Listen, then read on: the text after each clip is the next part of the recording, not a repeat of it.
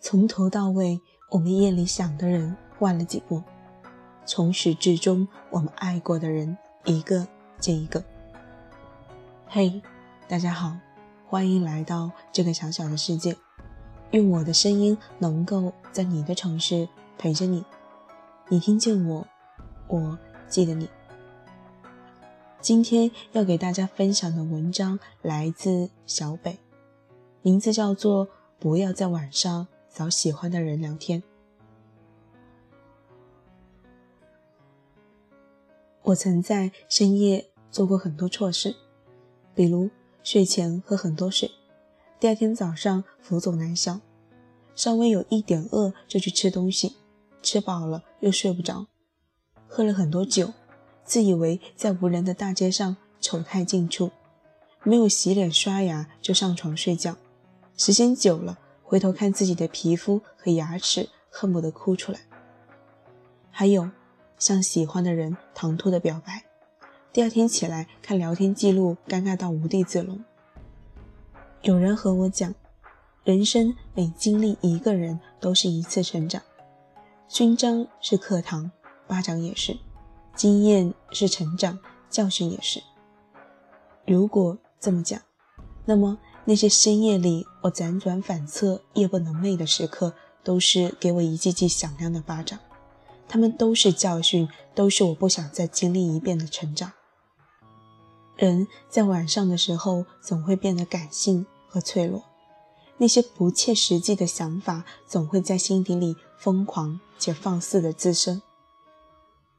那是在一个寒冷的冬日夜里，我和那个背叛我。睡了我闺蜜的前男友，在冬日的夜里边走边吃冰激凌。其实我们当时的状态已经是相见即仇人，毕竟他夺走了我对爱情的所有向往和对友谊的所有笃定，他一个人毁了我们三个人的希望。我本来应该很恨他，实际上我也是很恨他，没错。可是那天晚上，不知道怎么的。我就好脆弱，看着曾经我们拍下的照片、听过的音乐、聊过的对话，忽然很想他，然后就手很欠很欠的拨通了那个熟悉的电话，他也没有一点含蓄，直接接通，像是什么事儿都没发生过似的和我对话。我说：“想出来走走吗？”这是我们时隔两年后的第一次对话。还是我打给了他。说实话，那天晚上我只是喝了点酒，有点微醺，听着手机里那些伤感的歌，一时间有些失了自我。我们一边并排走着，一边煽情地外放着手机里张学友的歌，还一起你一句我一句大声地唱着。走着走着，我不知道想起了些什么，眼泪就下来了。他很配合的用手轻轻的拥住我。彼时他已经是曾经我闺蜜的老公，他有家，我在这段关系中充当了当时他的角色。那天晚上，我像是赌气似的和他拍了好几张合影，发在了自己的朋友圈。后来还把这些照片发给了曾经的闺蜜，也就是现在的他老婆。我还特有心机的录下我们的对话，故意很大声的问他，究竟后不后悔和我分开？是不是他身上完全没有我的气质？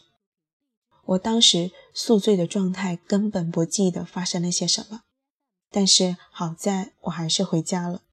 万幸闺蜜把我拉黑了。第二天早上起床，看见朋友圈那一张张像是耻辱柱一样屹立的合影。还有那些凌乱的对话，我心惊胆战的后怕，这都是我在深夜里做过的傻事儿。彼时我特别信“日有所思，夜有所梦”这样的傻话，也说过晚上梦到的人，白天一定要去见他这样的情话。看过《大话西游》里至尊宝和小伙计的对话。昨晚你念晶晶的名字九十八次。哦，晶晶是我娘子。还有个叫紫霞的，你念了七百八十四次。这个紫霞一定欠了你很多的钱。我曾痴迷这种故事化的情节，但后来才懂得，永远不要在深夜里给任何人发任何消息，更不要在深夜里发朋友圈，因为这些话都太感性了，经不起现实一星半点的推敲。他们只是你一时兴起的汹涌情绪，和涨潮退潮的海水一样，总会慢慢的淡下去。我们总以为半夜思念的人就是内心真正的惦记，总想着深夜流过的泪就是忘不了的斑迹。可其实第二天天一亮，用水洗把脸，我们会忽然发现，那个以为这辈子都过不去的坎，不知不觉已经过去了。记忆里的那张脸已经模糊的可怕，甚至连输入法都已经不记得那个名字了。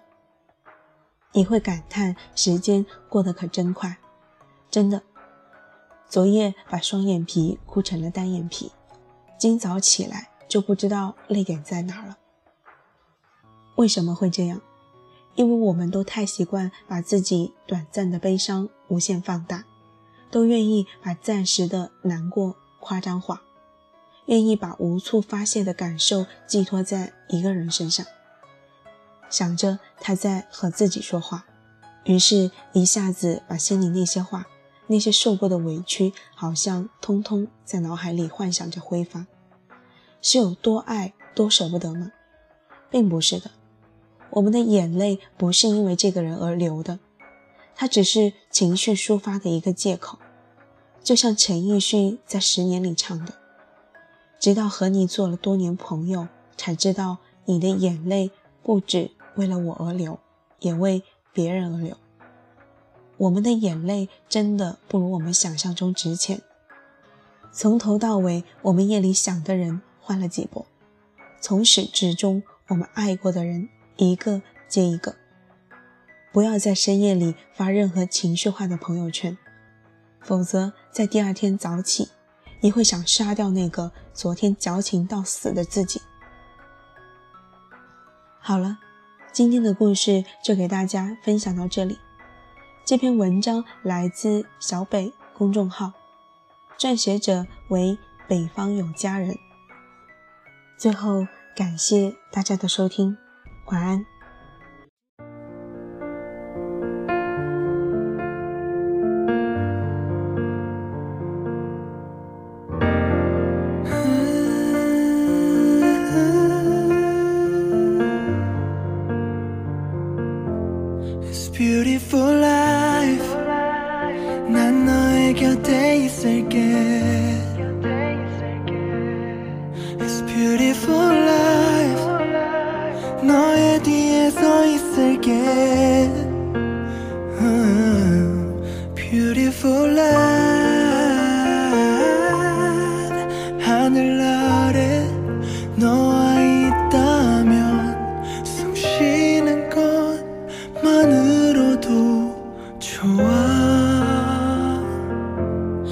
Beautiful life, beautiful day 너의 기억에서 내가 살 텐데 Beautiful life, beautiful day 내 곁에서 머물러줘 Beautiful my love, beautiful you